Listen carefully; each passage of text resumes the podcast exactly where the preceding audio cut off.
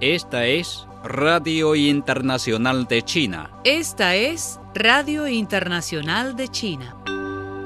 Un artículo del presidente chino Xi Jinping sobre el aprendizaje de la historia será publicado el miércoles. El artículo de Xi, también secretario general del Comité Central del Partido Comunista de China y presidente de la Comisión Militar Central, será publicado en la duodécima edición de este año de Qiushi, una revista insignia del Comité Central del Partido Comunista de China. El 15 de junio se celebró en Beijing la recepción del Día de la Organización de Cooperación de Shanghai. El consejero de Estado y ministro de Relaciones Exteriores de China, Wang Yi, pronunció un discurso por vídeo en la recepción. Wang Yi dijo que hace 20 años, en los árboles del nuevo siglo, los jefes de Estado de China, Kazajistán, Kirguistán, Rusia, Tayikistán y Uzbekistán anunciaron formalmente el establecimiento de la Organización de Cooperación de Shanghai Esta decisión se ajustaba a la tendencia de los tiempos de paz, desarrollo y cooperación y marcó el comienzo de una nueva era en la que los países de la región pueden crear seguridad, promover el desarrollo y compartir la prosperidad de manera conjunta. Wang Yi enfatizó que estos son 20 años de solidaridad y cooperación y un destino compartido. Seguimos la carta de la organización de cooperación de Shanghai y los tratados de cooperación y amistad de buena pensidad a largo plazo. Trascendemos las diferencias en ideología, sistemas sociales y caminos de desarrollo. Nos apoyamos mutuamente en cuestiones que involucran los intereses centrales y las principales preocupaciones de cada uno y trabajamos en estrecha colaboración frente de injerencias externas y desafíos de riesgo. Interpretamos la connotación profunda de comunidad como un futuro compartido con las acciones prácticas. Wang planteó cuatro propuestas. Establecer un nuevo modelo de comunidad con futuro compartido. Dar rienda suelta a un nuevo impulso para la cooperación de beneficio mutuo. Escribir un nuevo capítulo de aprendizaje mutuo entre civilizaciones y asumir nuevas responsabilidades para la gobernanza global.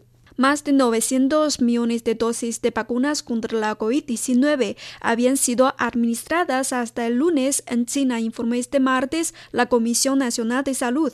La comisión prometió garantizar un suministro constante de vacunas y continuar facilitando la vacunación masiva.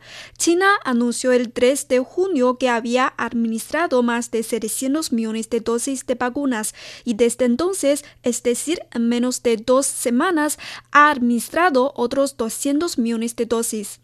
La tasa de alfabetización en cuidados de salud de China alcanzó el 23,15% en 2020, registrando un aumento de 3,88 puntos porcentuales con respecto al año anterior, lo que marca la tasa de crecimiento más alta en los últimos años, informó este martes un funcionario de salud chino. Esta nueva tasa indica que 23 de cada 100 chinos han adquirido conocimientos y habilidades acerca del cuidado de la salud, explicó Mi Feng, portavoz de la Comisión Nacional de Salud, en una conferencia de prensa. El martes se cumple el vigésimo aniversario de la Organización de Cooperación de Shanghai. El portavoz del Ministerio de Relaciones Exteriores de China, Zhao Lijian, declaró en una conferencia de prensa que la Organización de Cooperación de Shanghai ha experimentado vicisitudes internacionales en los últimos 20 años y ha explorado con éxito un nuevo tipo de vía de cooperación y desarrollo de organizaciones regionales que ha desempeñado un papel importante en la promoción de la seguridad, la estabilidad, el desarrollo y la prosperidad regionales. También es una exploración práctica importante para construir un nuevo tipo de relaciones internacionales y una comunidad con un futuro compartido para la humanidad.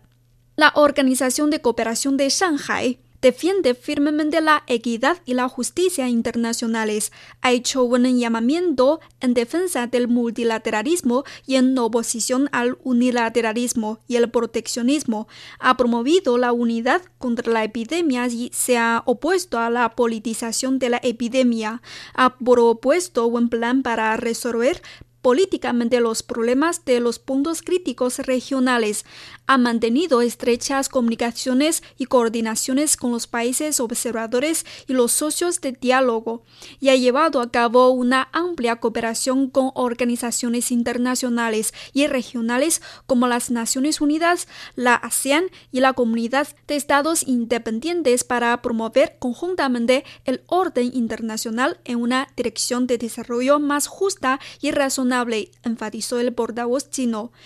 En respuesta a las flagrantes acusaciones del comunicado de la cumbre del G7 contra China sobre Xinjiang, Hong Kong y otros temas, Zhao Lijian respondió en una conferencia de prensa diciendo que el G7 debería mantener el pulso de los Estados Unidos y prescribir recetas. Zhao Lijian señaló que el comunicado de la cumbre del G7 mencionó cuestiones relacionadas con China, calumnió deliberadamente a China e interfirió en los asuntos internos de China en Hong Kong, Xinjiang, Taiwán y también en asuntos marítimos. China está fuertemente insatisfecha y se opone firmemente a esto. En la situación actual, la comunidad internacional necesita fortalecer la solidaridad y la cooperación y practicar practicar el verdadero multilateralismo más que nunca. No deben utilizar líneas ideológicas para reprimir diferentes modelos de desarrollo ni confundir el bien con el mal y transferir la responsabilidad. Estados Unidos está muy enfermo. El G7 debería mantenerle un pulso y prescribirle recetas. En respuesta a una investigación sobre un oficial del Departamento de Defensa de los Estados Unidos por publicar un artículo incompatible con el gobierno de los Estados Unidos, Zhao Lijian dijo el día 15 que los Estados Unidos deberían mirarse más en el espejo cuando habla de libertad de expresión en lugar de sostener una lupa todo el día mientras mira a los demás. Según los informes, Franz Gau, oficial retirado de la Infantería de Marina de los Estados Unidos y actualmente en servicio en el Departamento de Defensa de los Estados Unidos, había publicado anteriormente dos artículos en el Global Times contra la confrontación abierta de los Estados Unidos con China sobre la cuestión de Taiwán y está sujeto a una investigación de contrainteligencia por parte del ejército de los Estados Unidos y puede tener una salida anticipada del servicio civil. Creo que mucha gente se hará esta pregunta. ¿No está los Estados Unidos siempre presumiendo de ser la encarnación de la llamada libertad de expresión, el orden autosuficiente, la razón y la justicia? Este oficial ha sido investigado por publicar dos artículos que son inconsistentes con la posición del gobierno de los Estados Unidos. Estados Unidos, un enorme país, no puede encontrar su lugar dos artículos claramente marcados que solo representan los puntos de vista personales del autor, interrogó Zhao. En respuesta a la pregunta de un periodista el día 15, Zhao Lijian dijo que espera que los Estados Unidos pueda erradicar efectivamente el uso del trabajo infantil y del trabajo forzoso en la industria tabacalera y otras industrias y proteja de manera efectiva los derechos e intereses legítimos de grupos vulnerables como los niños. Zhao Lijian dijo que los Estados Unidos es el único país del mundo que no ha ratificado la Convención de las Naciones Unidas sobre los Derechos del Niño. Entre los ocho convenios fundamentales de la Organización Internacional del Trabajo, los Estados Unidos ha ratificado solo dos, lo que lo convierte en uno de los países con menor número de ratificaciones, ya sea en la historia o en la actualidad. El problema del trabajo infantil en los Estados Unidos es impactante. Zhao dijo el día 15 que China aprecia mucho la declaración positiva del presidente Vladimir Putin sobre las relaciones chino-rusas. La cooperación entre China y Rusia no tiene límites máximos y está bien recibida por ambos pueblos. China está llena de confianza en el desarrollo de las relaciones bilaterales. El verdadero oro no le teme al fuego. También aconsejamos a quienes hacen todo lo posible por dividir las relaciones entre China y Rusia.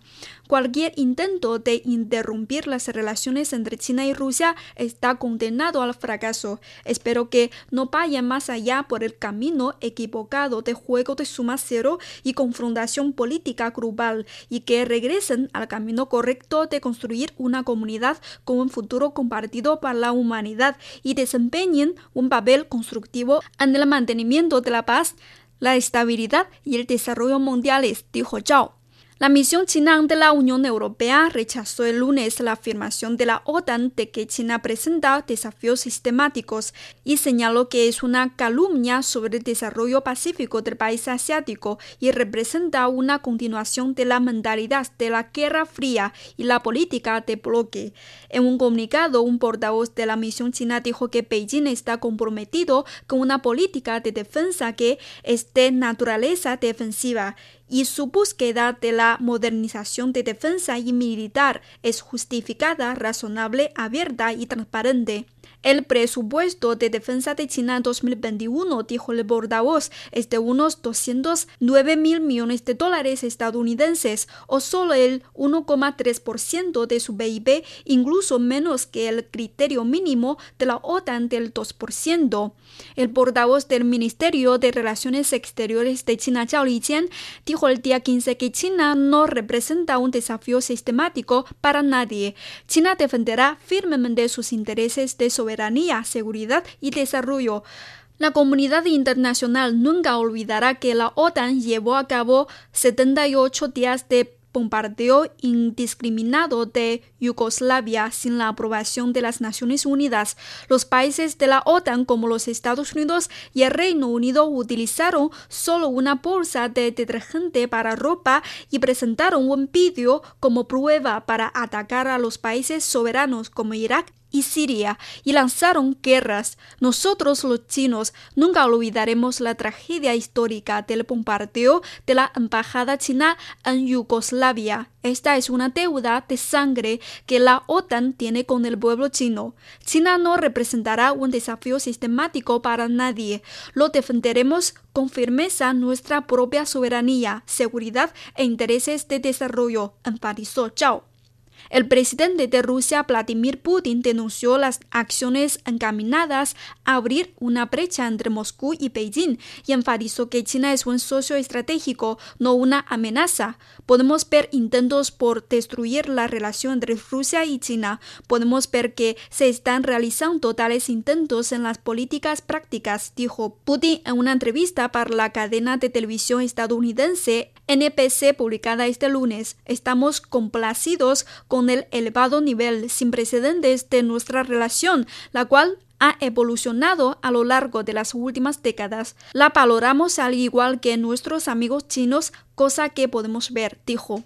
América Latina y China avanzan en el fortalecimiento de relaciones para enfrentar los desafíos globales múltiples aspectos coincidieron el lunes académicos y diplomáticos en la región durante la primera jornada del quinto Seminario Internacional América Latina y el Caribe y China bajo el lema de condiciones y retos en el siglo XXI.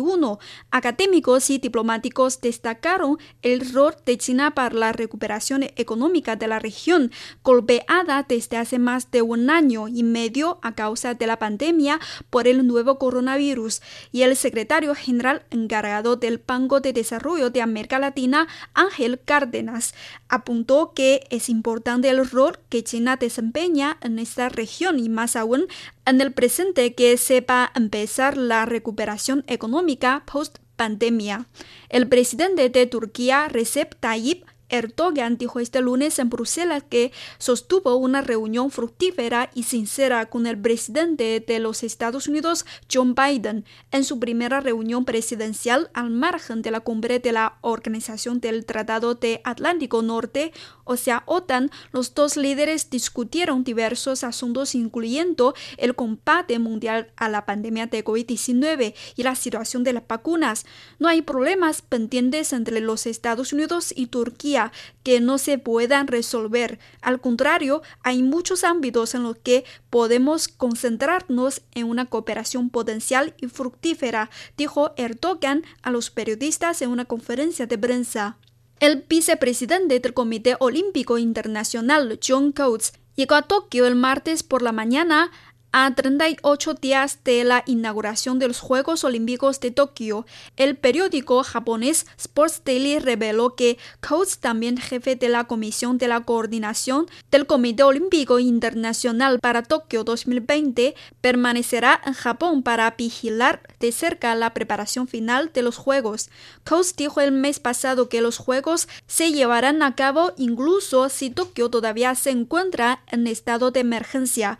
El gobierno británico anunció el día 15 que el Reino Unido y Australia habían llegado a un acuerdo de libre comercio. Este es el primer acuerdo de libre comercio importante alcanzado después del Brexit de Gran Bretaña. El Departamento de Comercio Internacional del Reino Unido declaró en un comunicado ese día que el acuerdo de libre comercio impulsará el desarrollo de las industrias británicas del automóvil, el whisky, las galletas y la cerámica, entre otras. Estos sectores proporcionan empleo a alrededor de 3,5 millones de personas en la Inglaterra.